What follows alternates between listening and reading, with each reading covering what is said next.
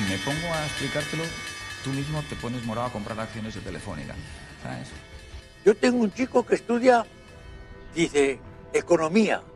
Que esto no es algo que el mercado comprenda en el corto plazo. Uy, yo tengo un chico que estudia, que no hace falta economía. Aquí no hace falta ser economista. La economía tiene que venir por uno mismo. Ganar cinco y gastar uno. Empiezan los FinPix. Soy Mariano Angulo, esto es No Financieros y vamos al lío. ¡Que invierta su puta madre! So um, our model is slightly different. It shows the origin rather than the end game. So this is what Socrates is forecasting that uh, there is clearly a risk of rising sun, you know, civil unrest. And then unfortunately, it also is warning about international war. And that comes into play with these people that are trying to uh, create this great reset. They can't create a great reset without also subjugating Russia and China. And that's just not going to happen. Hola no financieros, este era nuestro amigo Martin Armstrong, ya sabéis que es un tío que tiene un software que se llama Sócrates en el que predice cosas, es polémico, está un poco fuera de todo, pero bueno, siempre es interesante oír este tipo de opiniones, sobre todo porque esta es una entrevista de hace un par de semanas, os la dejo en la newsletter completa, son unos 10 minutos, en el que le preguntan que cómo fue capaz de predecir que iban a haber eh, ahí dice civil unrest, es decir, eh, disturbios en las calles, ¿no? Y es lo que dice, es, bastante interesante porque dice, nosotros no hacemos como, o sea, nosotros, dice, no estamos traqueando, no registrando el movimiento en redes sociales para ver cuándo la gente va a coger y va a empezar a, lanzar ladrillos, ¿no? Dice, eso lo hace el gobierno, eso es una cosa que se encarga el gobierno porque les interesa por seguridad, dice, nosotros vamos a un paso más allá para ver el origen y las consecuencias, entonces dice que ahí pues ya lo comenté en abril por ahí, que él predecía, él decía que iban a haber altercados, los han habido y siguen habiendo en Estados Unidos. Claro, porque es lógico. Eh, cuando a la gente la dejas sin trabajo, sin ingresos, pues es modo supervivencia. No tengo para comer, no tengo para vivir, nervios, tensión y pues te lanzas a la calle. Eh, más cosas que hice, ahí menciona, es ya más conspiranoico, asusta más, pero bueno, tampoco eh, lo de International War, ¿no? Guerra internacional, la verdad es que Esperemos que no, esperemos que se equivoque y o si es, pues que sea una guerra tecnológica del siglo XXI, pero es verdad que bueno, tenemos ahí Armenia, Azerbaiyán, Turquía con Grecia, creo que también estaban, eh, la frontera de India con Pakistán y lo que os he dicho, siempre, no sabes hasta qué punto, pues ahora este tipo de conflictos llaman más la atención por la situación internacional o bueno, pues mira, ya estaban ahí, simplemente ahora se les, se les saca en portada. También es muy interesante lo que menciona esto del gran reset. Esto yo lo he visto por ahí, eh, nadie ha explicado exactamente, o yo no he encontrado nada exactamente que digan qué es el Gran Reset, es otra teoría conspiranoica de que, bueno, de que todo esto que se está montando con el coronavirus es para facilitar un cambio en la economía, un modelo, por lo que yo deduzco, eh, pues más verde, sostenible, bla, bla, bla. Es decir, fundamentado en académicos pos, eh, posmodernistas, neomarxistas de, de las universidades, que eh, nadie quiere hablar de comunismo, pero eso no quiere decir que haya muerto. Entonces, esto es una cosa que también comenta Jordan Peterson en sus podcasts. Y bueno, pues desde los ámbitos académicos, pues es muy fácil hablar de utopías, que es lo que menciona aquí Martin Armstrong, y de cosas idílicas y bonitas. Y bueno, pues lo que él dice, dice, esto no, no pasa, ¿no? O sea, la, no, no pasa así porque alguien lo diga, sino pues yo creo que las cosas suceden un poco por, por evolución, por avance. Al final, pues eh, somos más somos más verdes que hace 5 años y dentro de 10 seremos más verdes que ahora por una cuestión de evolución, de tecnología, de que, lo, de que también la tecnología lo permite y entre otras cosas, ¿no? Pero lo curioso ya es el final cuando, claro, te hablan del gran reset, el COVID este ha salido desde China, te crees que ellos están montando ahí un... La parafernalia está para tomar el mundo, ¿no? Y ahora esta te dice que el gran reset este eh, no, no cuenta con China y con Rusia y que eso no va a pasar, ¿no? Y dices, bueno, espera, esto ya me descuadra el esquema conspiranoico que me había montado. En fin, Siempre yo creo que todas estas conspiranoias, eh, eh, conspiraciones, sin caer en lo absurdo de, de, la reunión de Colón y tal, pero tienen siempre algún punto interesante, ¿no? Siempre tienen un punto y sobre todo te hacen un poco pensar, ¿no? Y salir un poco de lo, de lo habitual. Bueno, me comentaban en el Telegram, oye, ¿te vas a quedar a ver el, el, el debate de, de Trump y Biden? Pues mm, en un principio he dicho que no, pero ahora me lo estoy pensando, ¿vale? El, debate se produce del, del lunes al... No, perdón, que me he equivocado. Sí, no, del, perdón, que me, me, transforma, me, me he ido de día. Del martes al miércoles, en la noche del martes, eh, o sea, en la noche aquí del martes al miércoles, que es allí pues de noche en Estados Unidos, es el debate, el ansiado debate entre Trump y Biden. Bueno, el propio Trump dice que Biden pues tiene, pues eso, tiene, no sé, son 40 o 50 años de experiencia en política, domina mucho los debates y que él solo tiene cuatro. Y bueno, pues el tema es que es lo curioso es que el que va a estar sentado con palomitas viéndolo va a ser China, porque parece ser que, pues bueno, va a ser un tema bastante candente. Una cosa interesante que he visto y que me he dado cuenta en las últimas semanas es que, así como en las anteriores elecciones, la prensa, por lo menos aquí, por ejemplo en España, ¿no? Pues era todos los periodistas odiaban a Trump y simplemente pues escribían artículos diciendo que Trump iba a perder porque ellos no les gustaba Trump. Luego Trump ganó, ¿no? Ahora en esta, en esta tanda estoy notando ya como que se da por hecho que va a ganar Trump, ya no se escriben artículos. Y sin embargo, en Twitter, algunas cuentas americanas que sigo de, gente que era que, apoyaba a Trump, ¿no? Mm, Totalmente, gente no, no rednecks. Los rednecks en, en, en Estados Unidos son la gente de pueblo, o sea, de ahí de, de los Ozarks y cosas así. No, no. Gente, pues eso, eh, gestos de fondos y tal. Y ya he visto más de uno que, que están retirándole el apoyo a Trump. Así que, ojo, vamos a ver, porque el debate va a ser bastante clave. Yo creo que va a ser divertido. Y, a ver, ¿eh? Igual hasta puede que Biden tenga hasta opciones. Yo creo que las tiene, ¿no? Más cosas. La inflación en Alemania eh, cae al menos 0,4% cuando el estimado era el menos 0,1%. Boom. Boom. La inflación. La inflación ya sabéis que es el aumento de los precios, es un cálculo teórico. eh, bueno, m- da para debate, ¿no? La inflación, porque yo cada día soy más escéptico en todos los aspectos. O sea, es decir, hay inflación, pero se utiliza mucho para intentar convencer a la gente y la gente, yo creo que. A mí déjame inflación y déjame tomar unas cañas. Pero bueno, es muy interesante, ¿no? Porque esto a, la gente que, que, eh, vaticina el apocalipsis fiat, pues es un palo. Y luego también vuelve a demostrar las planificaciones económicas que hacen los estados o los bancos centrales, pues que fallan más que una escopeta de feria, ¿no? Porque en teoría, pues todo lo que hacen es para intentar generar inflación y ¡boom! un- una caída de la inflación. Tú planificas la economía y, luego la gente en la calle hace otra cosa, porque esto es así. Más cosas. Eh, Nicola Trax, ya sabéis que la semana pasada os, os contaba que el CEO se hacía a un lado. Me mola a veces pensar, por darle un toque así, en vez de Nicola Trax, Nicola Tranks. Aquellos que seáis de, de mi generación os acordaréis de la bola de drag, de la bola de dragón y, y Tranks, ¿no? Bueno, pues Nicola Tranks, el, CEO, segunda mujer que le acusa de abusos sexuales. Igual esto también tiene que ver algo con, pues bueno, igual el tío se lo lía y tiene que ver con que se hiciese a un lado, aparte de que, bueno, de que sacas una empresa diciendo que tenía camiones y no tenía, solo tenía renders, ¿no? Que son así en 3D. Más cosas. Esta noticia asusta porque es como tecnología muy avanzada, lo hemos visto en pelis, y esto siempre que lo hemos visto en pelis es pues en situaciones así tensas y críticas, ¿no? El tema es que eh, Amazon eh, lanza, o va a lanzar, no lo tenido muy claro, un dron de vigilancia. Es decir, un dron que está en casa y se levanta mm, y pues como lo de los de Star Wars, creo que hay, hay unos, unos droides, ¿no? Que se van volando y van recorriendo las naves y van buscando, ¿no? Como de vigilancia, pues algo así. Y bueno, mm, lo puedes programar, se ve que, pues oye, métete en esta habitación, en esta no, eh, pues bueno, para que no haya ninguna escena comprometida. Y bueno, eh, parece ser que es una propuesta. A mí esto me parece que esto siempre es un éxito de ventas porque es tecnología super chuli con la sensación de seguridad y de control, ¿no? Que eso nos encanta. Con lo cual es un éxito de ventas, aunque pueda ser terrorífico que en una casa hay una cosa dando vueltas controlando, ¿no? Eh, porque, porque puede asustar o quizás porque simplemente no estamos acostumbrados a eso. Pero yo creo que esto es algo que, que va a llegar, ¿no? Aparte sí que es verdad que intimida mucho más que a lo mejor una cámara, ¿no? Una cosa se está moviendo y ahí dices, uy, a ver lo que lleva. Y luego os pongo también en la newsletter una, una infografía que tuitea Antonio Aspas, súper interesante, que ya os conté algo, no sé, la semana pasada o la anterior, sobre la importancia de los intangibles en la valoración de empresas. El de las empresas que saben que son todas las más importantes, pues prácticamente el 70% de la valoración, es decir, de lo que vale la empresa, de lo que se considera que vale, se asocia a los intangibles. ¿Qué son los intangibles? Cosas como la marca. O sea, ¿qué vale la marca Apple? ¿Qué vale la marca Nike? ¿Qué vale la marca pues McDonald's, ¿no? Como, marca en sí. Es algo muy difícil, eso es...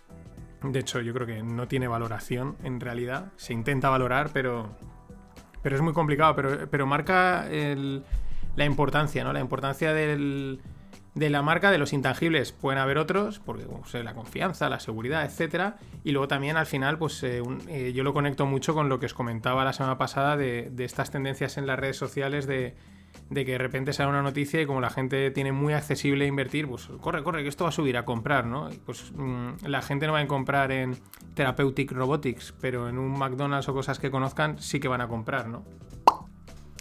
Más cosas. Esto también lo comenté hace poco. Los dividendos. Dividendos fake, ¿no? Dividendos falsos, pero son dividendos. Los cobras. ¿De quién? Del Santander. Un clásico de esto. Eh, ¿Qué van a hacer? Pues van a hacer una ampliación de capital enorme. Es decir, pues si la empresa tiene no sé cuántas acciones, pues van a emitir más acciones, con lo cual los accionistas pierden porcentaje, ¿no? Tienen que hacer hueco a nuevos accionistas, entra dinero y con ese dinero van a pagar el dividendo. Es decir, el dividendo en teoría viene de, de los beneficios. Pero bueno, pues estas, estas prácticas las hacen muchos y el Santander es un habitual en hacer cosas, para seguir pagando dividendo, hacer cosas raras. Es acojonante. Luego la acción está como está y media España, igual que con Telefónica, invertidos. Eh, pero bueno, por lo menos Ana Patricia, Ana Patricia Botín, como suele decir en inglés, lo traduzco directamente, pone el dinero, o sea, pone... No, pone el dinero donde pone la boca, o algo así es. Bueno, el tema es que ella ha invertido mucho en el propio Santander de su propio patrimonio y lleva una caída espectacular, ¿no? Eso por lo menos no se lo podemos negar, que, que si se ha dedicado a comprar acciones de su propia empresa, pues oye, eh, oye, que te estás jugando también tu patrimonio y eso no está nada mal, el skin in the game que se le llama. Y hablando de, mar- de, marca, no, hablando de banca española, supongo que os habéis enterado, salió la, la sentencia de la Audiencia Nacional que absuelve a los 34 acusados por la salida a bolsa de Bankia. Todo el mundo se echa las manos a la cabeza y tal, pero claro, es que si los meten a los 34 en la cárcel, detrás tiene que ir la CNMV, el Banco de España y todos los reguladores financieros, porque aprobaron esa salida, aprobaron emitiendo eh, informes que ponían que la información aportada era amplia y certera. ¿Vale? O sea, el banco había aportado información para que les aprobasen la salida bolsa y, la valoran diciendo es una amplia y certera información financiera y no financiera. O sea, claro, esto es delito de cárcel para todo Dios, entonces pues absuelto. Si es que... Si es que... Y bueno, eh, startups, techno, rock and roll, como lo, que más os guste. Eh, hoy no os traigo rondas, os traigo eh, tres o cuatro startups que he visto de Allende los Mares, ¿no? De, fuera de España. Me gusta hablar de las de España para motivarlas y para motivarnos, pero creo que traen ideas pues interesantes, ¿no? De tendencia o curiosas. Una de ellas, LARQ, L-A-R-Q. ¿Qué hacen esto? Estos vienen de allí de Silicon Valley. botellas que autopurifican el agua. Mm, vale, pues está muy chulo, pero yo también te digo, nadie ha superado la tecnología del botijo.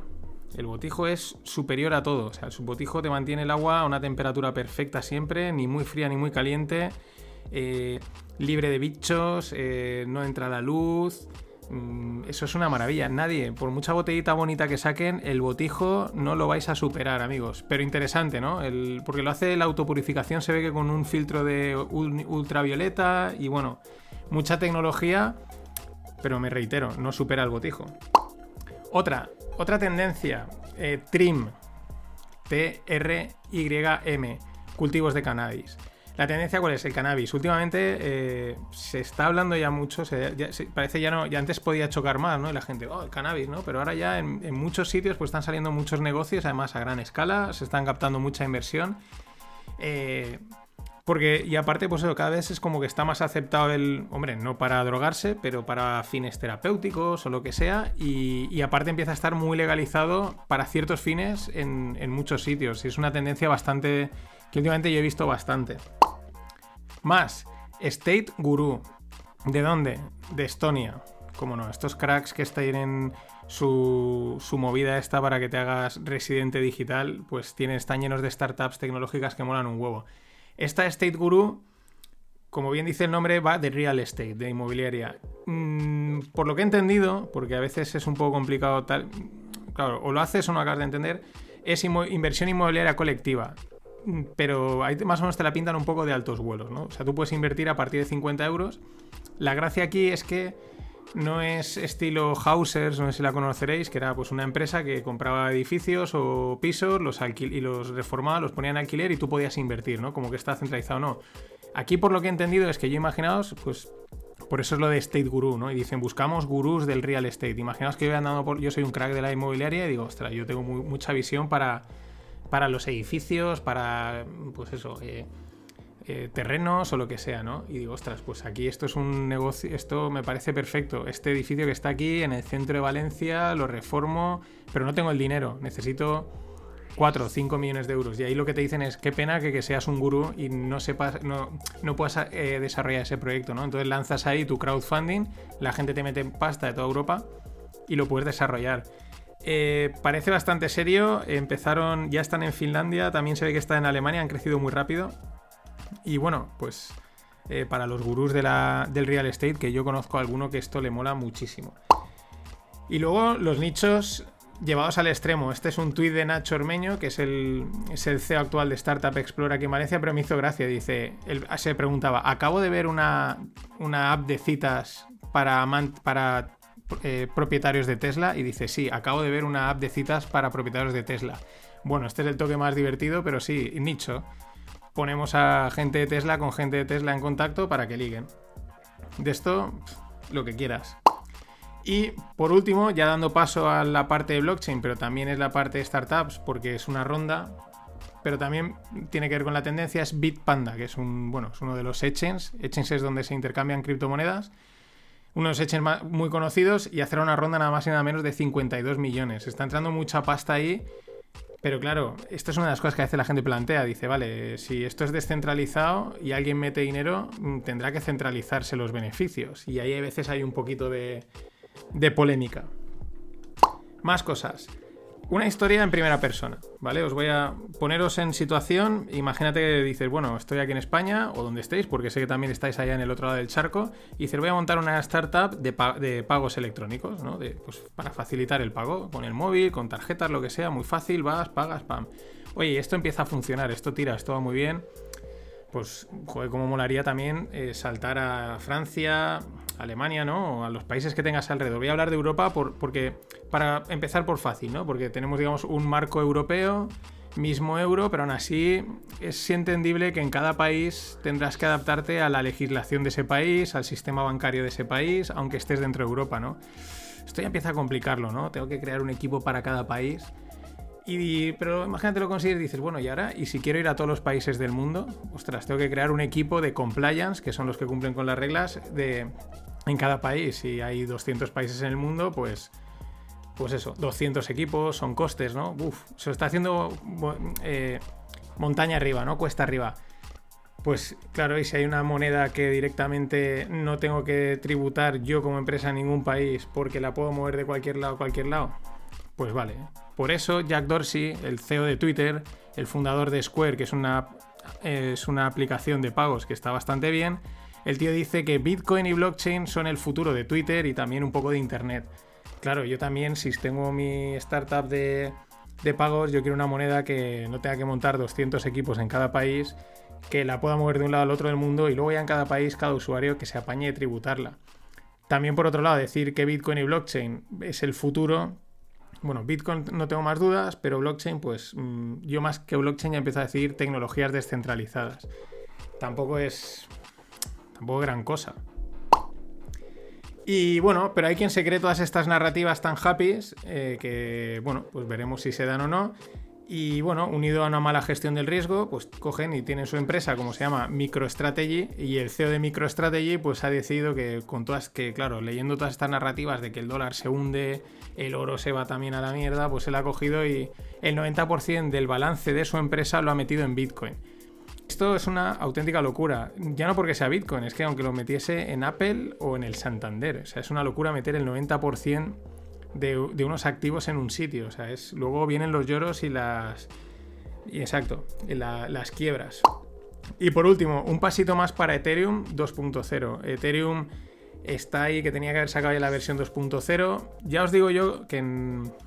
Bueno, o sea, claro que como salen tantas cosas, lo he dicho varias veces, pues lo que hago es simplemente voy siguiendo un poco todo lo que va pasando, enterándome, porque las tecnologías estas cambian tan rápido que te aprendes una cosa y en dos días te la han, te la, ya te la han pasado, ¿no? O sea, ya, ya ha quedado obsoleta.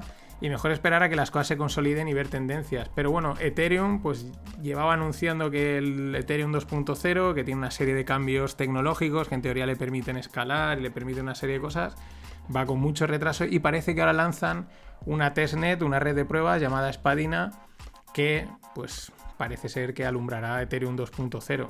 No lo sabemos. Las cosas, las cosas de Palacio van despacio. Nada más, gracias por estar ahí. Mañana os cuento el Trump Biden de hoy.